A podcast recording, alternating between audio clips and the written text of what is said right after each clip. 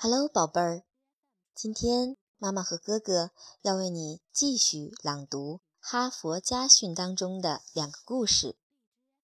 第一个故事《细节中的人生》，由妈妈为你朗读。杰克和汤姆经过一家五星级饭店，看到一辆豪华轿车停在门口。杰克不屑地对汤姆说。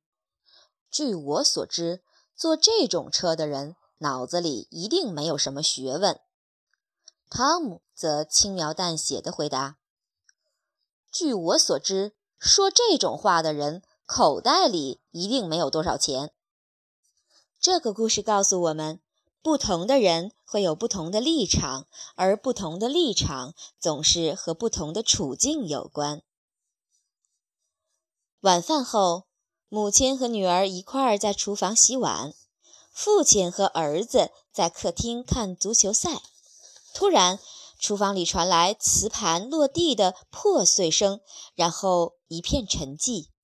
儿子望着父亲说道：“一定是妈妈打破的。”你怎么知道？这回他没有骂人。这个故事告诉我们。人们总是习惯以不同的标准来对人对己，往往是责人以严，待己以宽。有两个观光团到日本伊豆半岛旅游，这里路况很坏，到处都是密密麻麻的坑洞。其中一位导游一路连声抱歉，说这路面简直太坏了，请多多包涵。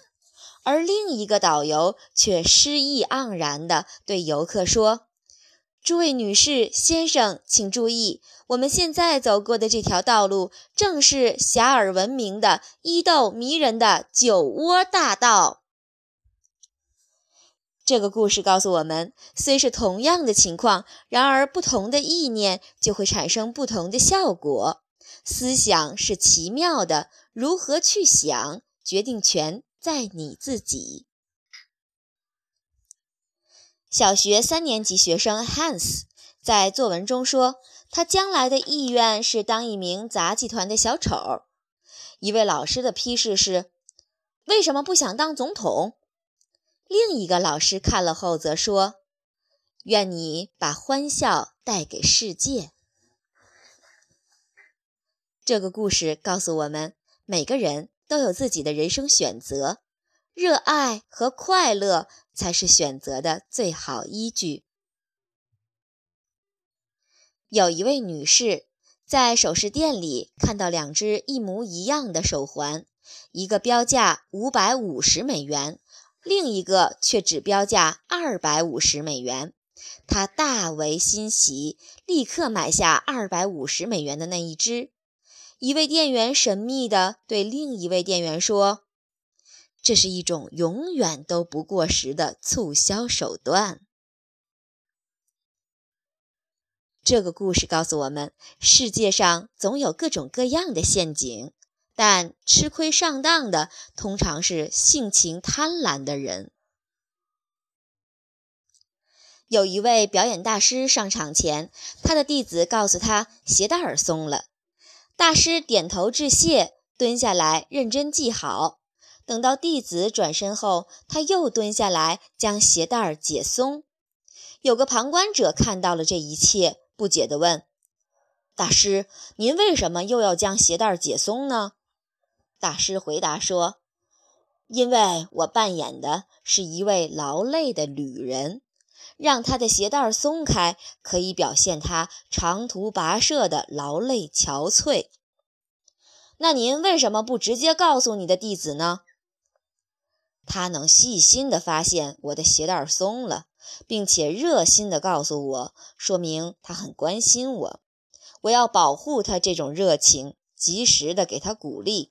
至于将鞋带松开的原因，将来会有很多机会告诉他的。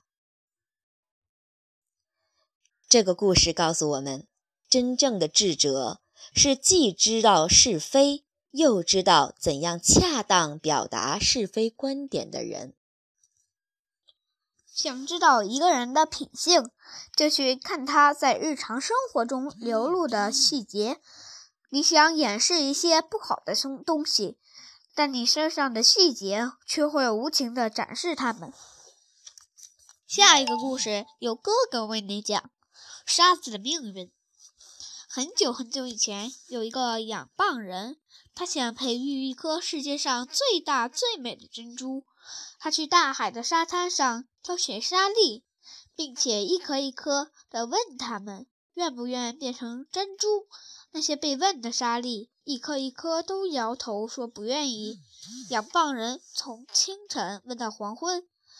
得到的都是同样的结果，他快要绝望了。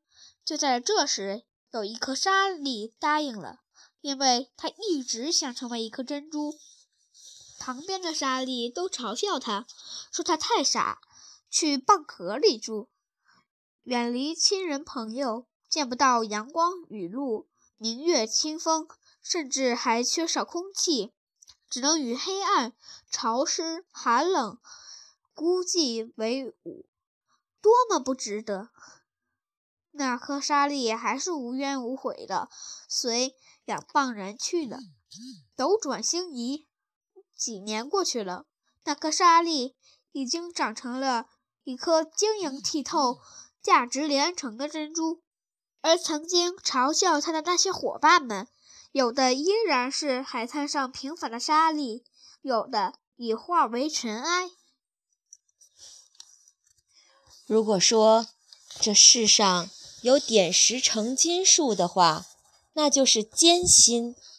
你忍耐着，坚持着，当走完黑暗与苦难的隧道之后，就会惊讶地发现，平凡如沙子的你，不知不觉中已长成了一颗珍珠。不要去嫉妒珍珠，当初它选择成为珍珠的时候，别人都不愿意。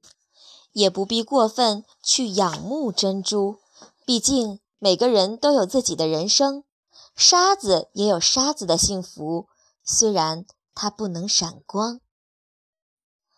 今天的故事就到这里喽，我们下次再见，晚安。